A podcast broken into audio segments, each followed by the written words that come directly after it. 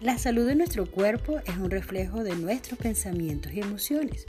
Cuando el cuerpo enferma es porque ya existe una falta de equilibrio en los demás niveles. Si tú tienes pensamientos y sentimientos positivos como alegría, paz, confianza, la vas a irradiar a todos los niveles. Muchas dolencias físicas y emocionales se manifiestan cuando los chakras están bloqueados. Así que hazte un regalo, equilíbralos y acompáñame pronto para poder hablarte de cómo se manifiestan en cada punto energético de tu cuerpo, qué dolencias se pueden presentar, qué sentimientos y escasez podrás manifestar si simplemente los tienes desbalanceados los chakras. Nos vemos pronto.